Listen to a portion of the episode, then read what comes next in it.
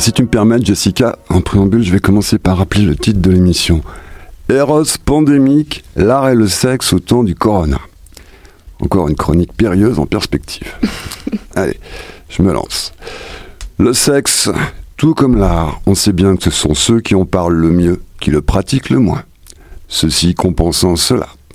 Qu'on se rappelle ici, à l'appui de ce que j'avance, que les mémoires de Casanova ont été rédigées par Giacomo au crépuscule de sa vie, retiré de la société dans l'extrême solitude d'un château de Bohême, que le marquis de Sade a écrit Les 120 journées de Sodome, son livre le plus sulfureux durant son interminable captivité à la Bastille, ou encore que Fifty Shades of Grey d'Erika Leonard James est dû à un improbable combo de crise de la quarantaine, de fantasmes personnels étriqués et de sites internet de fanfictions. Cherchez l'intrus dans les trois noms qui précèdent. Enfin bon, j'espère donc ne pas être trop éloquent dans la chronique qui va suivre. Je ne voudrais pas éveiller chez les personnes qui nous écoutent le soupçon d'une éventuelle pénurie de la pratique chez le chroniqueur.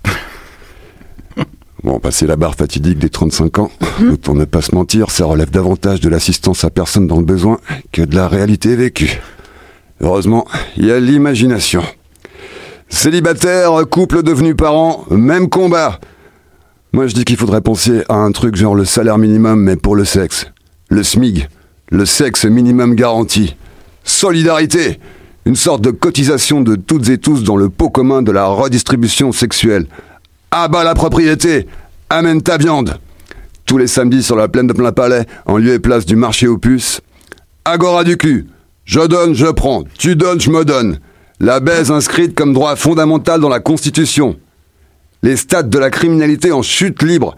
Les chutes de reins en libre accès à l'air libre. Enfin, la libération sexuelle, la vraie, le communisme des queues et des chattes, des culs et des bouches et des fluides et des peaux. Enfin bref.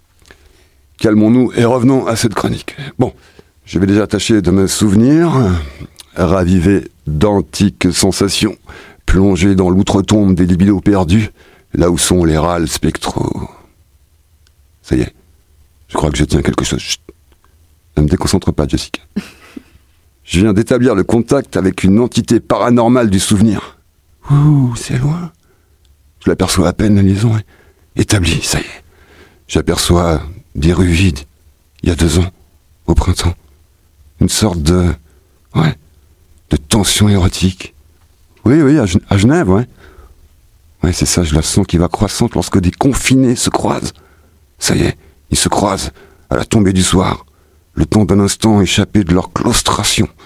Ces regards incandescents échangés hâtivement au hasard des petites sorties en bas de chez soi pour se dégourdir un peu ou simplement promener le chien. Ces corps qui se frôlent à deux mètres de distance ou même depuis le trottoir d'en face. Ce trouble insistant qui est comme un miaulement de peau esselée et qui fait presser le pas et rentrer chez soi à la hâte, les yeux rivés au sol et le poil frissonnant.